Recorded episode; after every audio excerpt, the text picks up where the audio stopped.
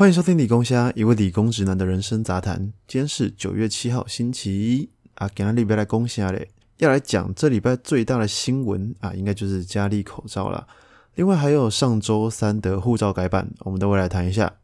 还有前几天瓜吉哦，邱伟杰突然在自己的脸书账号大战核中哦，是就是核烟核能留言终结者。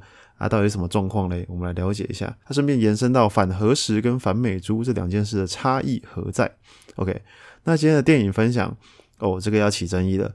我要来讲花木兰，但我还没看。哦，我今天就是要来跟大家讨论，到底应不应该去看，或者说能不能去看。OK，那这件事情就放到最后再说。呃，我们先从家里口罩事件开始讲。诶，这大概是我录到现在最早进入正题的一次，有点不习惯了。我大概才花了三十秒吧。好，我们开始，就是啊，佳丽口罩公司进口了大陆的口罩，然后混充为台湾国家队的口罩啊，那这些大陆口罩就跟着流入实名制口罩的市场，被大家买到这样啊。其实我觉得这件事没什么好讲的，你拿国家赞助搞这些违法的事情，就给我去吃屎。嘿，那为什么要提这件事呢？因为前几天佳丽的墙上被发现贴了一张纸，那这上面呢，居然写了发财秘籍，还有五招，我来念给大家听。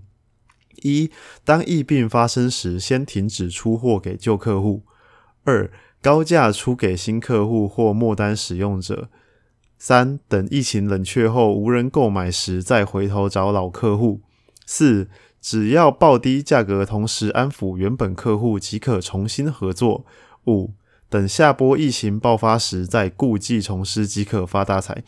我觉得这件事情很好笑，好笑的点是我以为。把邪恶计划贴在墙上是只有卡通里面的反派会做的事情，想不到在真实世界上演了哈。请问佳丽口罩是杜芬舒斯的邪恶企业吗？很好像很怕别人不知道你要干什么蠢事。好啦，今天会讲这件事情，主要就是觉得这件事实在有点荒谬，跟大家分享一下。那我们马上进入下一则新闻。在九月二号星期三的时候，外交部公布新版的护照样式，上面的 Republic of China。缩超小，然后拆万放很大，很明显。那这个改护照封面的事呢，要追溯到七月的时候，当时很难得一见的哈，朝野共识就是对于华航还有护照证明的提案全票通过。啊，你说国民党吗？诶，没有，他们没有出席投票。那 OK，好，那政府的效率也很不错哈，很快换了一个护照样式，我是觉得很好啦。而且这件事情在国际上有其必要性。哎，首先是 Republic of China 这个东西，我们自己国民当然知道是中华民国啦。但是你从英文直译就是 China 共和国嘛，对不对？OK，那这个在国际上造成误会已经不是什么新闻了。但是这个背后其实还牵扯到呃中华民国、中华民国台湾还是台湾以及独立与否，这个是很大的问题啊。我们后面再详细讨论一下。那这次护照封面改这样子，其实各界有几种不同的声音。比如说台派啊，台派就会觉得，哎，改的不够啦，应该要直接把华国的东西通通去掉。像那个太阳，大家就很有意见，觉得，哎，这就是旧时代党国不分的党徽啊，啊，跟国民党的车轮一样，等等的这些质疑哈。但我觉得其实可以理解保留这些元素的理由啦，毕竟台湾不是只有台派。像我们这代的年轻人所受的教育，自然会使我们比较认同我们是台湾人哦，这个台湾为主体性的想法啦。但是也有很大一部分人依然觉得中华民国就是中华民国。那民进党目前看来也是想要争取最大认同，再加上我们的国号和国旗确实也还没更改的情况下，我认为啊，这次这样子的改动是可以谅解的。那会有另一派的声音质疑说：啊，你改这样一点点，不如不要改。甚至说改护照有什么用？为什么不敢修宪？为什么不敢宣布台独等等的？哎，其实这样讲不太好。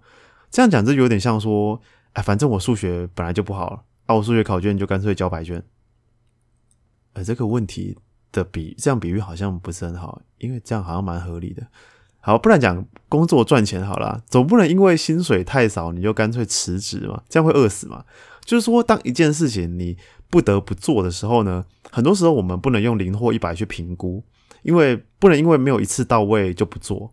我们可以从五分、十分的努力开始累积，那总有一天可以到一百的嘛。好，那这就得回头说，为什么这件事情是必要的？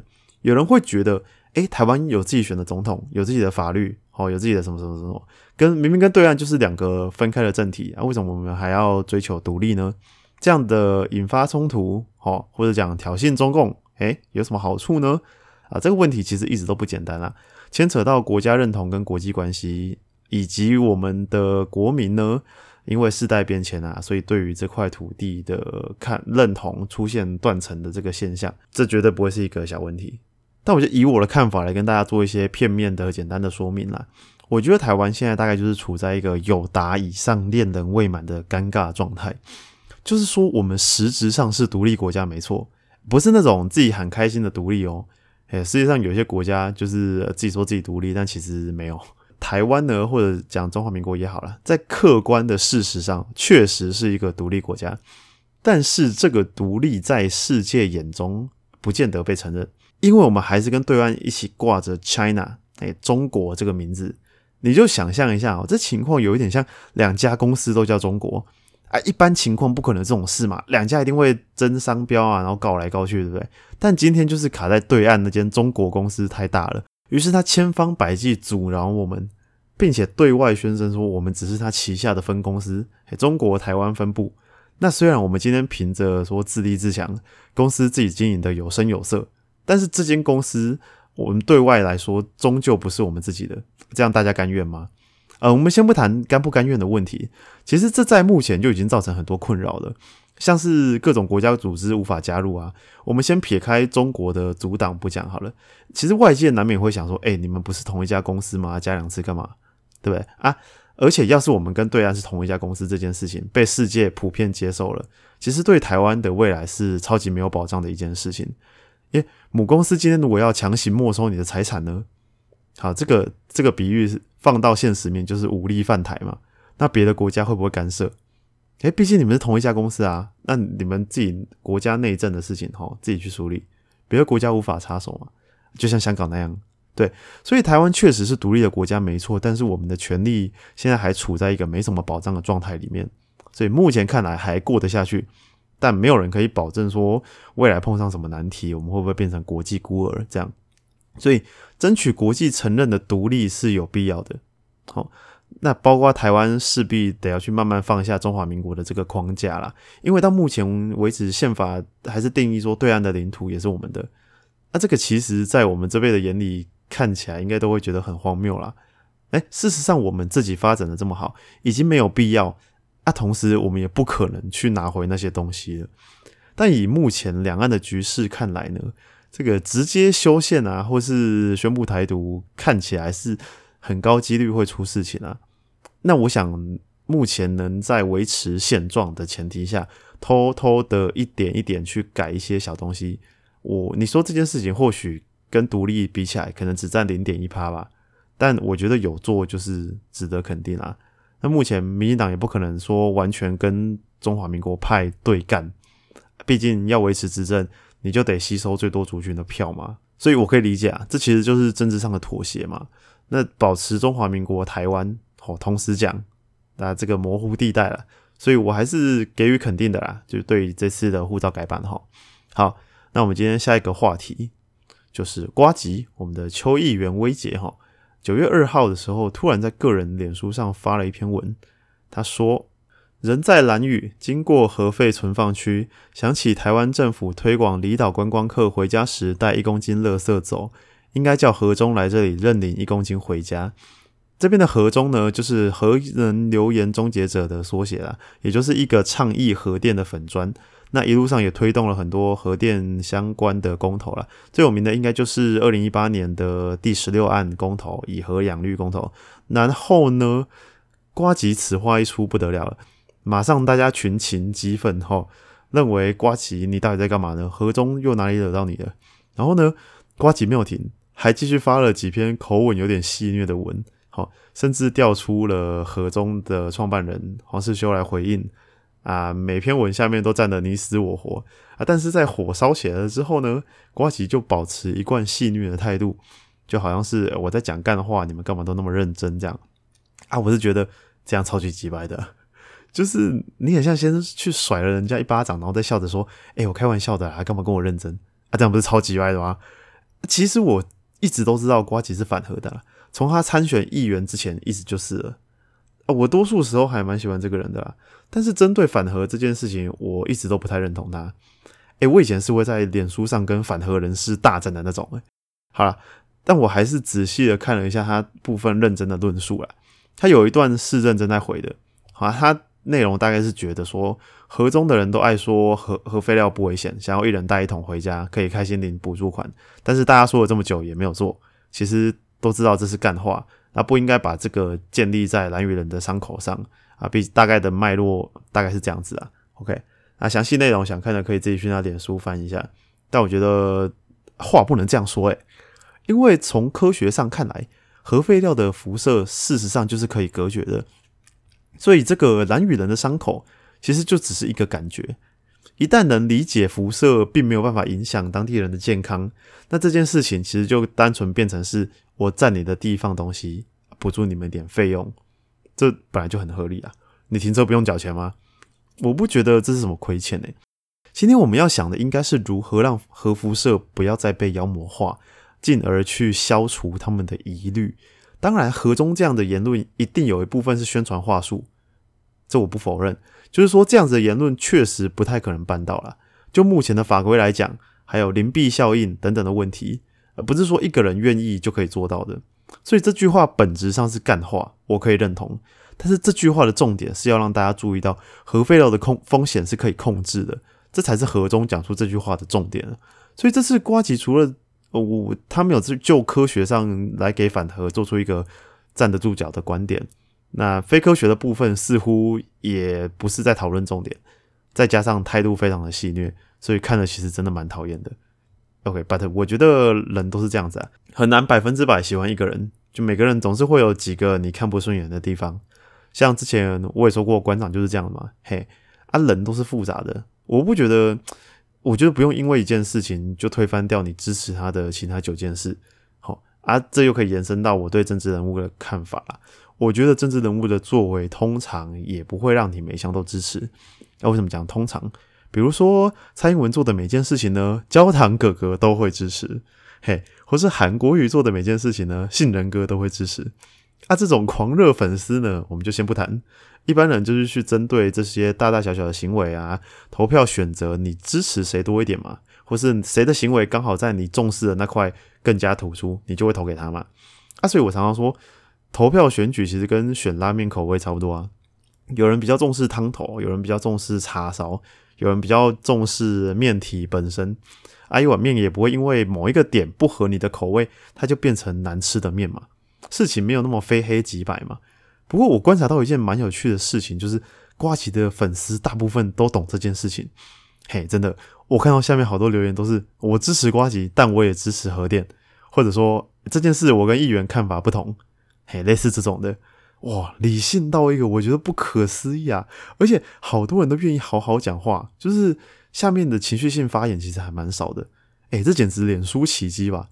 瓜奇真的要好好珍惜这些粉丝，我看了好感动。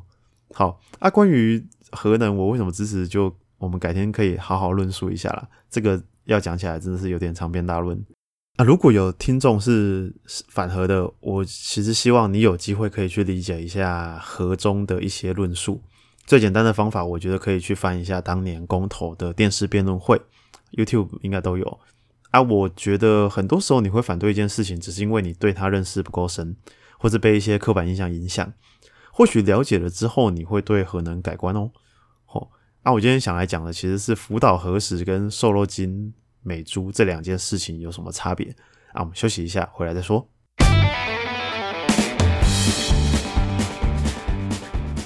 OK，welcome back。首先呢，在讲这两件事情之前，我再跟大家重复一次我的立场哈。我理性上接受开放美猪是利大于弊的事情，但是莱克多巴胺是否真的？完全无害，我认为要打上一个三角形，或或是问号啦，随便。但是福岛何时呢？我支持开放，那我对当地农产品会不会有疑虑？基本上没有。诶，为什么？我是不是双标了？好，先不要急，且听我娓娓道来。其实这两件事情都牵扯到一件事，就是安全值的奠定标准。那安全值要奠定，不外乎就是要透过实验去奠定嘛。那目前的事实就是，核辐射对人体危害的相关研究超过莱克多巴胺太多太多了。我讲美猪美牛那一集有聊到嘛，Codex 所定的国际标准其实是在科学上站不太住脚的。第一个是受测者只有六名健康男性，样本数很少，而且不清楚对于老人、小孩啊或是孕妇之类的族群哦是否有比较高的风险。第二是投票通过这件事嘛，这件事情用表决的就算了，那那个表决票还是接近一半一半，所以说瘦肉精的毒性其实真的很需要打问号。那福岛周围的农产品规范是怎样？首先我要先提醒大家哦。辐射这个东西，其实我们每天都要接收。你以为我要说的是 X 光还是什么仪器的辐射吗？没有，其实我们每天都在接收所谓的自然背景辐射，这是源自于宇宙射线还有地球的辐射。我们台湾每年每人呐，平均值大约是一点六毫西弗，所以即便是原始人呢，我们都早就生存在辐射底下了。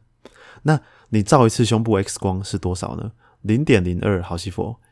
搭飞机往返美国西岸一趟是零点零九毫西弗，这些资料是呃台湾的原子能委员会提供的。好，那除此之外呢，还有很多行为都会接触到辐射，但那些剂量实在是都太低了。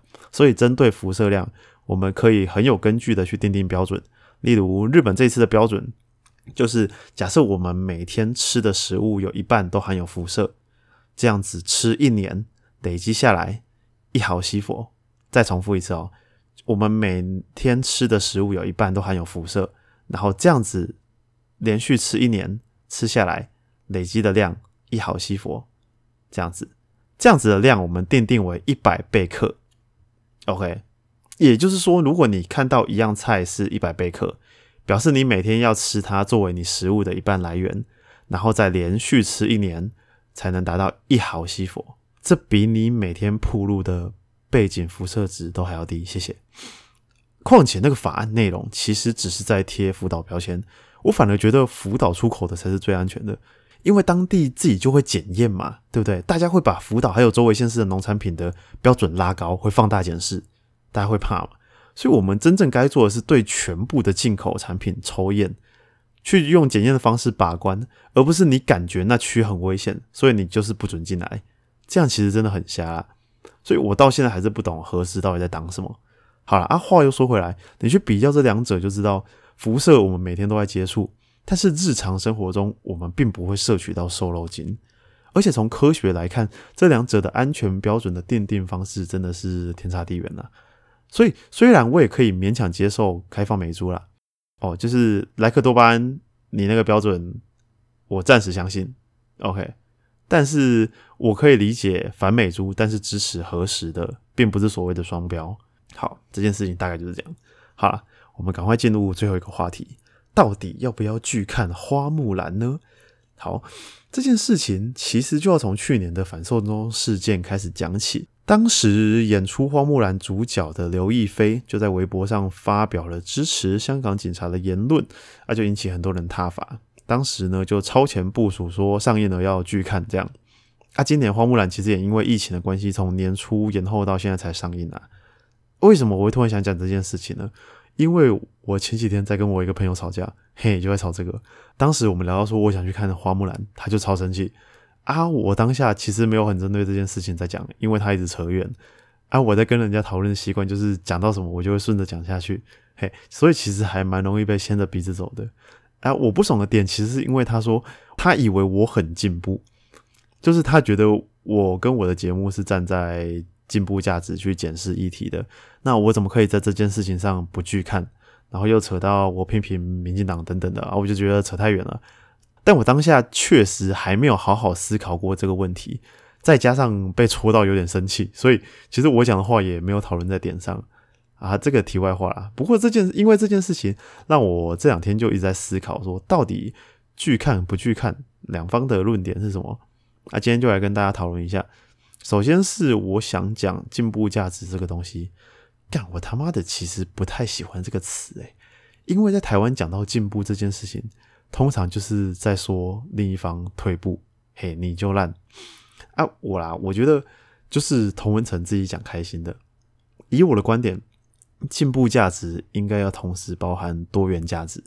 大家都喜欢进步，大家也都推崇多元，但是某一个价值被认为是进步或是正确的时候，那个多元的讨论空间就会被磨灭掉。我个人认为，每个议题都需要去了解正反的论点啊，各方的支持者终究会有几分合理性，其实都会有几分合理性的。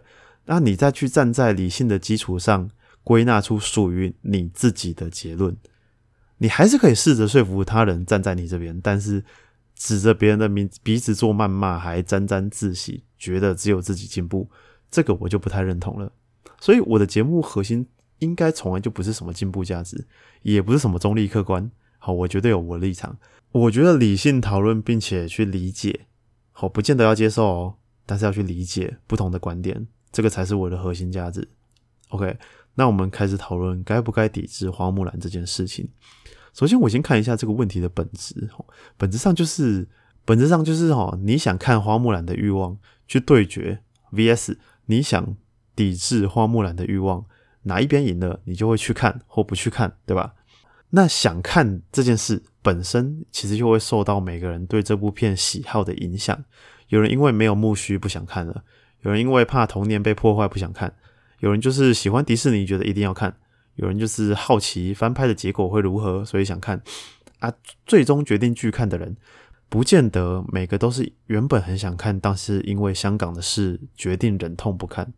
事实上也很有可能是这部片看不看本来就对他们没差，所以并不需要做抉择。就像我不喝林凤营，我也不需要抉择，因为我本来就不常喝牛奶，而且牛奶牌子那么多，我不需要选择林凤营。OK，那想不想的部分讲完了，我们来讲抵制的必要性好了。觉得不需要抵制的那派，通常会觉得说啊，政治归政治，电影归电影，觉得演员的个人行为和作品应该分开检视。这点我基本上同意。那支持抵制有什么好理由呢？有的。其实如果抵制让这部电影在票房上难看，其实可以间接影响到刘亦菲或者迪士尼正视这件事的严重性。但我觉得他们应该没差。很悲观的，必须这样讲了，因为他做出选择，他表态了嘛。那在他眼中，大概就觉得港台的票房或是演出机会跟中国没得比，所以他敢选边站。他应该也有想过结果了。但抵制或许能让其他艺人引以为戒，这是我觉得最有可能发生的。或许对于中国艺人来说，放弃台湾市场不痛不痒，但是其他人，比如说台湾艺人，可能就可以认知到台湾人对于田宫有多反感，那进而去约束他们的言论方向。相反的，哈，要是大家都没有去看的话，这次的言论假设对于票房毫无影响，那各位艺人或是各界。包括迪士尼啊、媒体等等，以后可能都会把台湾人当塑胶。那以后大家有没有可能更明目张胆的填供？肯定有可能。那这就是抵制跟不抵制可能的结果。但我还是觉得想去看也无所谓。为什么呢？因为其实无论是抵制了让大家知道台湾、香港不好惹，或是不抵制让大家继续填供，其实本质上都比较接近表态而已。意思就是说。这件事情其实对刘亦菲真的能造成什么伤害吗？应该很难。片酬也拿了，知名度也冲高了，出了台湾，出了香港，外界真的有这么关心这位演员的一篇贴文吗？我觉得绝对没有，所以他才敢这样填。那你说表态了，对香港局势有实际帮助吗？我觉得应该也没有。所以据看比较像是一种好朋友。我们台湾跟香港是好朋友，互相加油打气的动作，做与不做，对于香港人可能都没有直接的帮助或是伤害。那我的想法其实一直都是这样，只要没有伤害到人，要做什么事情都是每个人的自由。所以这件事对我来说，我觉得大家即便认为应该要抵制的，其实你也不应该去干涉想看的人。你说去看就代表说支持黑警打人吗？我不觉得这件事能那么直接的连接过去。那这样子的抵制行为延伸到去批斗想看的人，这个这样子我会觉得有一点像中共在做的事情。既然身在民主国家，我觉得尊重自由、尊重不同看法，才像是自由的人嘛。啊，讲这么多，我到底会不会去看呢？哎，其实我还真的有点犹豫了，因为好多人说很难看。可是你知道，这会让我更好奇到底多难看。如果是没兴趣的题材就算了，但它是花木兰呢，这就是他在迪士尼二 D 动画的时代，其实也是我数一数二喜欢的动画。就算真的烂，我也很想知道它烂在哪里。好啦，那这集讲太久了，差不多该结尾了。这个到时候有没有去看呢？应该会之后告诉大家。好，搞不好没时间，或是啊过几天我觉得懒就不去看了，也有可能。好啊，这位朋友呢，他是他是我高中同学啊，就我们高中大学都念同一所学校啊，我们感情一直蛮好的。好啊，有时候也会像这样吵架，但是吵一吵就没事啊，马上就好了。好，就是你看我既然对瓜吉好这种陌生人都可以这么平淡的去看他每一个行为了啊，对朋友当然容忍度更高啊，哈，所以。他明天要进去当兵了，我们帮他掌声鼓励一下，好，祝他军营生活好，开开心心，好，四个月赶快出来，OK。那最后一样不厌其烦的提醒大家，生活有什么烦恼想问的，赶快到 Apple Podcast 的留言告诉我啦，好，拜托我们一起聊聊，OK。那今天的节目就到这里，拜拜。